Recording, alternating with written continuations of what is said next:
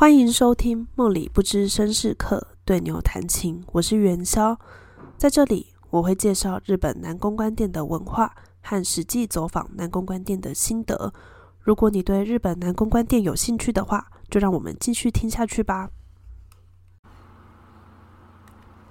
这一集是我到丢丢指明上一次我选欧库利的人，在这一集我就称他为担当。那这一次就是本指名。本指名代表以后到这间店就只可以指明他，不能指明别人，也不可以和其他人交换联络方式，私下联络。那这天大概是十点十五分左右到店，然后因为我有和下一间店的担当约好要去，所以只打算在这边坐一个小时。一开始进去被安排的位置在一个有点隐秘的地方，就和上次初回坐的位置不太一样了。但其实我的这个位置正对他们的后场，很想叫他们把后场弄一个帘子，这样才不会被看光光。因为就真的他们在厨房里做什么事都会看得到，什么抽烟啊或休息这样子。那最一开始是别的牛牛来陪我聊天，自己担当以外，但是坐在自己桌的牛牛叫做黑鲁普，就是 helper 的意思。黑鲁普他会坐在你的对面。那客人的旁边基本上只有担当可以坐。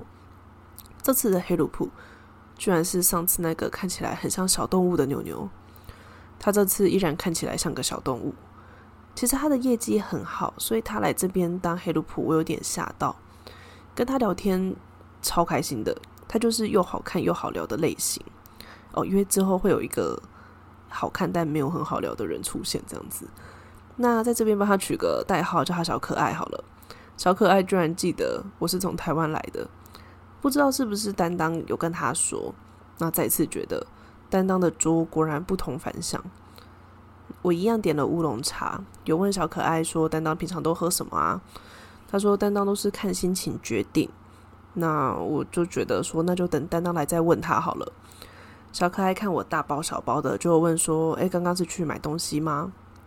我就说有一个是朋友给的伴手礼。另外一个是我要给担当的伴手礼。有一点我觉得有点尴尬，是说我很后来才发现，有指名的桌，每一个人都会过来打招呼，就是来点头说欢迎光临之类的。然后我一开始很慌张，不太知道他们是要来干嘛的，我还以为他们也要坐下来当黑鲁普。那之后就开始聊天啦。担当有问我说我的中文名字怎么念，就觉得他真的很爱挑战这种很难的东西耶。可是。我就不想浪费时间跟他 聊这个，然后我们三个人有一起聊大家的出国经验。小可爱说他还没出过国，我就问担当说：“诶，你们不是有员工旅游吗？是不是牛牛店的员工旅游都会去很高级的地方？”他说他们 COVID 以前有去过夏威夷，我就觉得这也太让人羡慕了吧。那他是说他们最近一次去员工旅游的地方是去北海道。这个担当就是真的非常认真在聊天，也很认真听我说话，然后在我旁边的时间也待蛮久的。但因为我当时就是太晕另外一间店的担当，所以我就有说，因为要回去整理行李，所以只能坐一个小时。其实就是为了想去在晕的那边开香槟了，而且就有和对方约好要过去，但是会晚一点。由此可见，元宵真的没有办法当时间管理大师，时间管理超失败。还有就是，我一直很害怕手机放在桌上，如果被看到另外一个担当传讯息来怎么办？那这间店大概是在十一点左右的时候 last order，虽然我觉得有点怪，时间好像有点早。那担当就问说，最后要不要加点什么？有没有想要开他的专属香槟？因为他生日，就是想要庆祝这样子。专属香槟我们之后会称为欧丽香。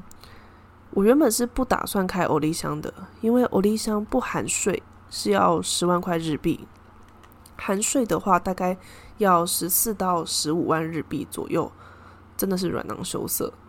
那在牛牛店如何计算消费方式，我们之后会做一期给大家参考。那可是呢，元宵是一个很怕尴尬的人，又觉得不能让担当在后辈面前没面子，所以终究是没扛住，就说。欧丽香有点有没有其他的香槟？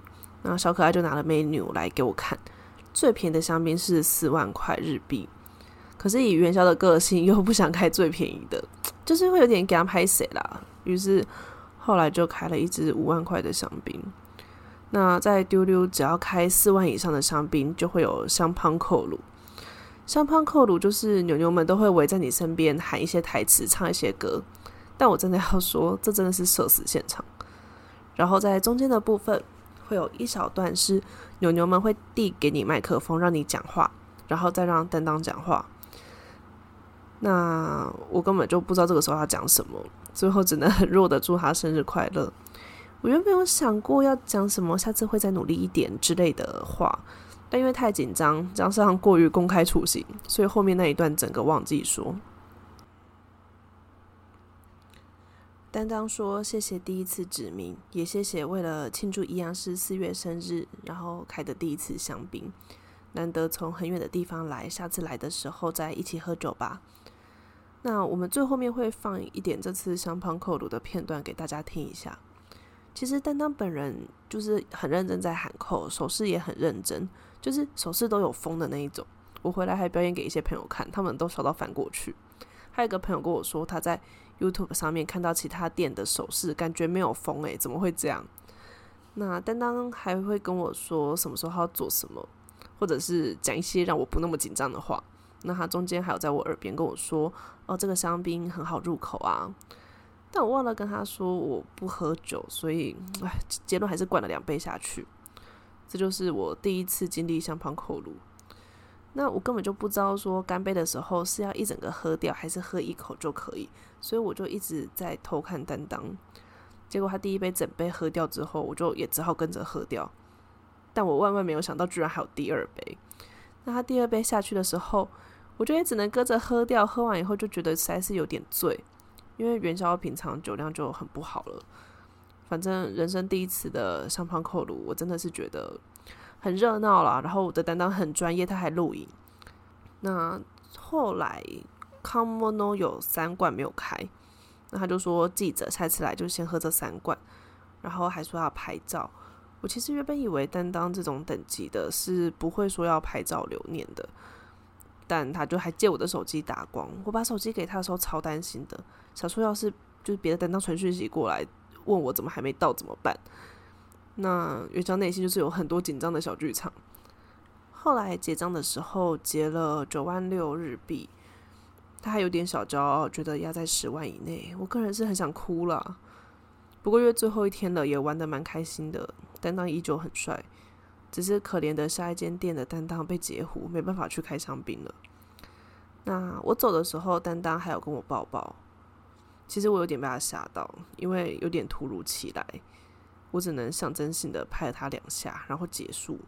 我觉得就是可能因为我自己觉得我们还没有距离如此接近，然后他忽然上来，就是真的是有点被吓到。我自己的结论就是说，就算是担当。我也没有在每个人身上追求恋爱感，有些担当我就是单纯觉得他很好看，想跟他聊天，或者是他讲话很有趣，想跟他讲话。但这个担当是很认真释放各种恋爱感，就很专业。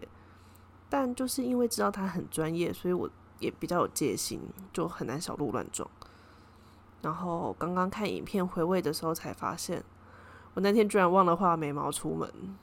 我在他旁边看起来超级明显的，然后我想说，就走在路上，就是我就这样走在路上，然后他也没有跟我讲，真的超丢脸的。那接下来我会放一下当天香槟扣炉的声音，大家就听听看，过个干瘾。有兴趣的人可以到 YouTube 搜寻，应该也是可以看到不同间店香槟扣炉是长什么样子。那丢丢的香槟扣炉，我有找到影片，那我会把它放在下面，大家可以点链接进去看看。谢谢大家。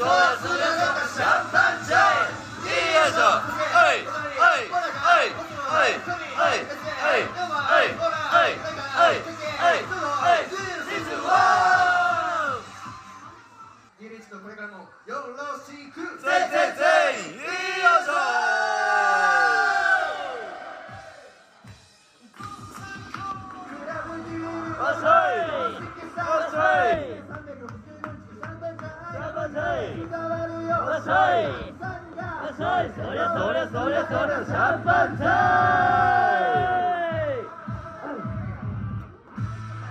いよい。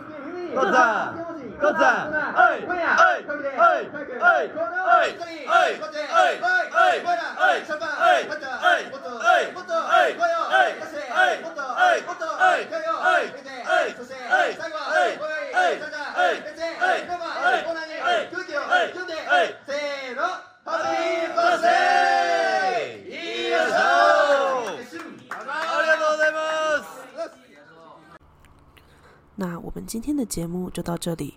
如果你对日本的牛牛店有兴趣的话，欢迎订阅我的 Podcast，也可以留言或分享给你的朋友，或是到元宵的 IG 留言哦。我们下次再见。